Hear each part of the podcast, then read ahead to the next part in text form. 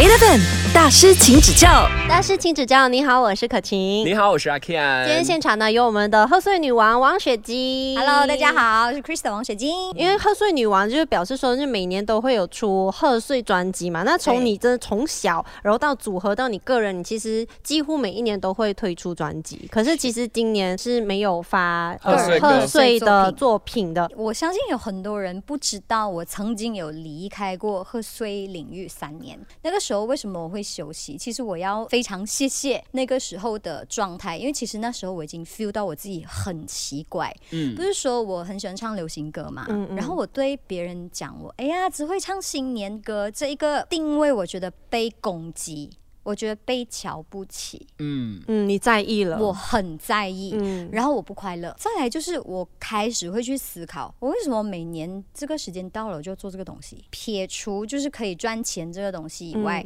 嗯我在想唱新年歌不是要祝福别人吗？带给别人欢乐。对啊，我自己已嗯经空了，我没有欢乐了，这样我为了做而做，这样我跟傀儡有什么差别？嗯嗯所以那个时候我开始休息下来，整顿一下我的心情，学习去普通的过年。去感受回那个过年的感觉，。你知道以前哦，我是骄傲到一个地步，就是我不知道流行歌手是怎么生活的，因为我们做贺岁歌曲的歌手真的是盈利挺多的。嗯，然后对我们来说，做流行音乐这一块东西、就是，吃力不讨好，真的吃力不讨好，嗯所以我真的不是很理解你们是怎么样生活。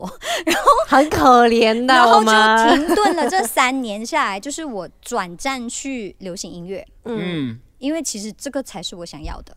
才知道我们的人间疾苦是吗？也没有很苦啦。其实我觉得很有乐趣，我过得很快乐。嗯我重新拾起，找回哦，原来流行歌手也可以做更多的事情，找回那种唱歌的快乐，对，还有嗯找回那种你喜欢音乐、喜欢唱歌的那个乐趣初衷跟嗯初衷。所以今年我觉得我不开心，我的心情真的不快乐。嗯那我我我可以 stop 啊，我就是。做到一个拿得起放得下，就是要看得开，就是很多人比你强，然后很多人进来新年的这一块，他们都要做些什么东西，其实我都很清楚、很知道。可是你追求的目标跟目的是什么？嗯我唱新年的目的其实很简单吧，就是我希望可以 deliver happy 给别人，嗯而且就是我这几年做的作品都有一些主题性，因为我觉得比较长辈的一代他们已经被忽略了，嗯。因为我们年轻人都在炸网络，我们看到的东西都是数据，你的歌有多爆，你能不能三天拿一米链，这个是现在流呃年轻人看的东西，再也不是看说，哎呦你的歌真的很打动到我。然后前几天我去一个活动，我遇到一个很老的昂哥，他跟我讲，我很喜欢听你跟庄群师的新年歌来，你们小时候的新年歌。哦然后他讲为什么的？哦，因为我听你们的新年歌，我找到童年哦。嗯，所以其实是不是贺岁歌曲、新年歌曲，是不是要带给很多不同群众的人带来欢乐，这样才公平嘞？对啊，当然也是有唱很多传统音乐的人存在，但是我觉得其实我也可以往这一块去做，但是标老可是可以经典。但是我、嗯。其实我是可以唱的很 swag 很流行的，但是以我唱了这么多年，做了这么多年的这一块，我要贡献给我的粉丝的东西是什么？嗯。这个是我必须要考量的。就是我觉得我个人必须要呃学习去做的一件事情，我不是不可以，而是我是选择去满足一些其他不同族群的对对对，，因为其实成就别人，我看着别人欣赏别人，其实我觉得很快乐。刚才呢就聊到了，雪晶是一个很清楚也很理解自己情绪的人。认识自己的情绪对你来说为什么那么重要？比较不会生病咯。有时候不认识自己的情绪的时候，就会很容易跟自己过不去。我是在哪里发现到这个东西？就是我体重管理的这个形态上，很多人就会把艺人标杆成你一定要瘦、白、很漂亮，你才有资格当艺人。刚好那个时候我在女团的时候，我三个 partner 都像竹竿这样的，他们真的就是吃不胖。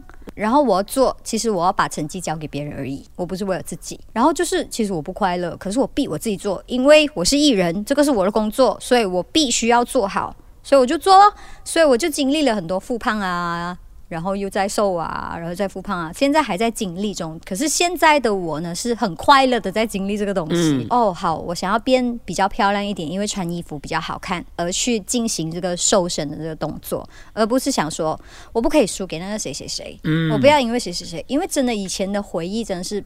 对我来说真的没有太好，even 到现在啦，你叫我时不时站上体重秤，我是拒绝的。然后第二就是量身，身边的都二十三、二十二、二十四，我二十五、二十六，很肥耶。很苛刻啊，哦。真真的太苛刻了吧二？十五、二十六很肥，二十五、二十六是正常人呐、应该。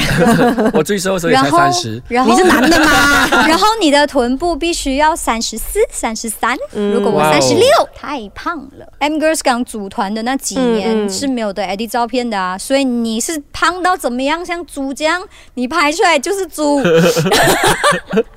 所以就是呃，我的团员们都对我很好啦。其实他们不理解我的感受，就就是觉得我很可怜、很惨的、嗯每次就是没有得吃啊，还是什么这样子。所以这个其实造成了。一定的这个伤害跟那个自卑感在那边，嗯所以我觉得这个不快乐其实是很严重的。嗯，后来是怎么样 overcome 的？后来是因为我的信仰的关系，嗯然后我学习去接纳自己身体的每一个部分，然后其实我是看我的爸爸妈妈，嗯，嗯我是找回源头。为什么我的腿这样不长的？哪里哪里这么不细的？我到底跟到谁？去看我爸爸妈妈了。哦、i get it。这样比较好过一点，是真的？哦，我跟到他们这样子的话，这样我就要避免喽。啊，因为他们喜欢吃什么，就是从你的生活重新开始脱胎换骨的学习，你要怎样去吃东西，你的生活作息要怎么样，然后你要怎么样去选择好的食物，然后饮料你只能喝什么饮料，你只可以怎么样怎么样怎么样，更让我觉得我的人生里面我要快乐很重要。嗯，所以这个瘦身体重管理的这一个部分，已经占据了我从十三岁到现在吧，三十八岁，我觉得很久了耶。你你看不开一件事情哦，可能明天你就拜拜了的哦，然后你就永远看不开那个事情，嗯所以我就觉得，哎呀，什么事情都放宽一点点，然后觉得真的开心最重要，而且感染到身边的朋友开心真的很重要。所以忠于自己的情感，其实很重要的一点是，当你知道你的情感是什么，你才可以做出那个真正可以让自己感到快乐的决定。对对你的人生也才会过得更靠近你的理想的样子。没。错，然后祝大家都可以过属于自己的美好人生。耶！之前聊了很多嘛，聊了人生啊、出道过程啊，然后再呃包含你自己非常忠于自己情感的这个部分。那今天我们来聊聊你人生中其中一个也是很重要的一环，就是你的宠物。没错，就是我的宠物，我的我的小毛孩，我把它们当做是我的孩子来养。其实养宠物呢，是我小从小到大，我是一个很喜欢小动物的人。嗯嗯，然后从小一直被大人阻止，阻止不可以养，不可以养。然后到到经济能力真的是呃大人可以放手的一个地步，然后我就自己跟家人争取回来。可能长辈对于“宠物”这两个字，他们就会想到的是，哎呀，脏。对，很肮脏，嗯。你要帮他们清那些排泄物啊，然后等一下他们的毛又会臭臭啊，然后身上又有跳蚤啊，这些啊那些。一些既定印象啦。对对对，所以我就哎，原来宠物其实是有宠物狗的，然后宠物小狗是长得什么样的？我的闺蜜她有养，那时候她有养一只宠物狗，嗯，然后呢，她就是她就跟我说，怎样，我要给你照顾几天，你 try 可不可以养啊？偷偷先带回家，看看能不能感化父母。我给你带回去四天，然后带回去了之后，我妈就是那样啊。没有，我朋友的，我朋友的，他他不得空照顾，然后我就跟他帮忙顾一顾下一下四天哦。这一个小宠物，它叫 Baby，它现在也是 pass away 了。它叫 Baby，它的存在呢，其实我的家人是很欢乐的哇，就这样循序渐进的慢慢来。四天，然后过后几个礼拜之后，你可以帮我过一个礼拜吗？我真的帮他过一个礼拜，然后就这样慢慢的，我就想，我不要啦，我这样疼它了哦，又还回去，有感情又，不是我的狗。哦，我也要自己养一只。你那时候的顾虑是什么？是家人吗？我害，怕家人不 accept，嗯就是还是那种小朋友害怕大人反对，然后被藤条打的那种那一种心态。嗯，然后我怕我真的是哎、一个生命哎、嗯他就是跟到你老，跟到你回天家的那种哎、所以我就把它想要很重大这样子。但是我想我不去尝试一下不不知道嘛。never try never know 呀嗯然后我就去领养了一只白色的小博美。嗯，可是因为它的存在让我学习到很多哎、不怕跟观众朋友们说，以前我觉得怀孕生小孩是一件很恐怖的事情哎、嗯，因为我觉得有一个怪兽啊，在你的肚子越来越大，然后又吸你的营养啊。你不要讲怪兽，真的，在怀孕的朋友听然后觉得是怪兽吗？但那时候是我不明白嘛，嗯然后我也不懂。为什么小朋友要来到这个世界？然后就是我不懂那个爱，然后看到小朋友任性啊，就是一些大人就会包容，觉得哎呀很可爱啊，明明就很可恶，然后就是很不明白为什么。嗯然后自从我养了小宠物之后，哦，我终于可以理解这个爱是胜过于一切。那种妈妈对孩子的对对对爱有点类似，，对，怀孕的过程是很神圣的，你在孕育一个生命，哦，我才开始生命的觉得懂得生命的重要，就是从宠物这一边开始，因为我很严格，我有管教他们，然后吃啊。喝啊，他们拉的啊，还有就是说，反正 fix 了，就是小的时候要吃三餐，嗯我就会调闹钟，取舍我睡觉的时间，去喂他们吃东西。嗯，哦就很像妈妈要半夜起来喂奶一样，然后会很心甘情愿的去帮他们铲屎，嗯。啊，自己清理自己铲屎，妈妈没有没有帮你的哦，你自己去铲屎，然后过后他小便尿盆小不准自己教，啊，可是你去工作的时候怎么办？待着去哦，带带带着去哦，哦，你把狗狗带到去拍摄现现场，对，哇哦！虽然给很多人都好像觉得很为难，可是这是我的必须要面对的 一个责任来的。对，当然是欢乐收藏了，OK。因为其实它的到来让我跟我家人之间的关系有更加拉近一步。我们每一个家庭成员在客厅都会聊到这个小瓜养小宠物，对于我对小朋友的这个爱心度跟忍耐度是有加分的。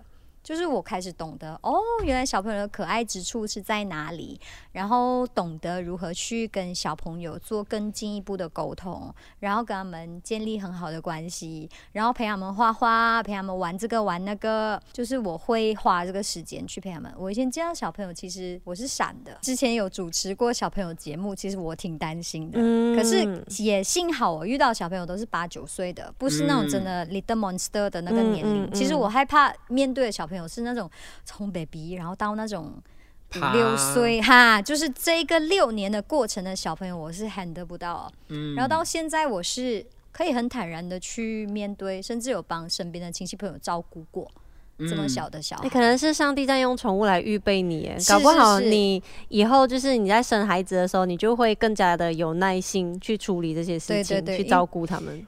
因为我觉得生气解决不到问题，嗯真的。你你生气啊，你对他一顿臭骂，有时候他的年龄，他他很小，他真的 get 不到你在骂什么。是，就是他的天性本来就是这样的啊、然后你骂他，然后你再讲他，这样说我到底错在哪里？他们真的不懂的。我我很不理解，他只是会觉得，哎、为什么你情绪这么不稳定？主真的人一直乱乱骂他才我。他才会觉得你是有问题的人，啊，对对真对。的。对，所以呢，就是要找一些比较聪明的方式去去去教育他们这样子咯。所以现在我跟我的宠物之间呢，我们是非常亲密的，可是我是没有他们跟我睡同一间房，但是我没有让他们上床睡啦。我们三个都是有养宠物的人呢，对啊难怪我们三个都这么有爱。耶！哎，可是你是养养猫，猫它跟我一样三只猫。哟爱，很可爱。你是发自内心的觉得很可爱吗？猫是可爱的，看主人怎样咯。主人可主爱，猫就会人怎样可爱的主人怎样养哦，就会影响到那个猫的可爱程度真的，我觉得到哪里，我觉得宠物什么 pattern，主人是什么 pattern 的、欸，嗯，一样样的。真的。哈，这样我的宠物这样坏蛋是？你宠出来的。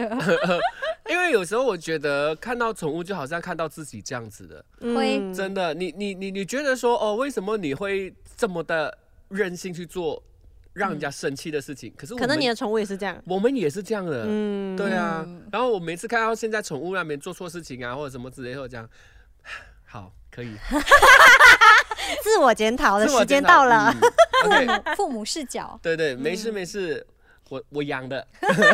哎，以前总会有很多歪的，不明白为什么坏蛋啊打啦嗯，坏蛋啊骂啦，可是我我们那个年代就是这样长大的嘛。对你打了你骂了就会好了的。就哦都变很乖了。没有，现在现在不一样了。而且现在空间也比较大了，大家会用不一样的方式了。是是是嗯希望每个人养宠物的朋友都可以跟你们的宠物开开心心、甜甜蜜蜜，然后宠物都乖乖啊，主人也可以成为一个更乖的主人。啊哈哈！可 是主人要花时间去陪宠物啦，这个是这真的，这个是一定要，而且真的要提醒大家，养宠物呢，养了就是一辈子的事情哦，嗯所以千万不能够弃养，要照顾它们一辈子的哟好，那我们也谢谢雪晶这几天来跟我们聊天分享，谢谢可晴，谢谢阿天。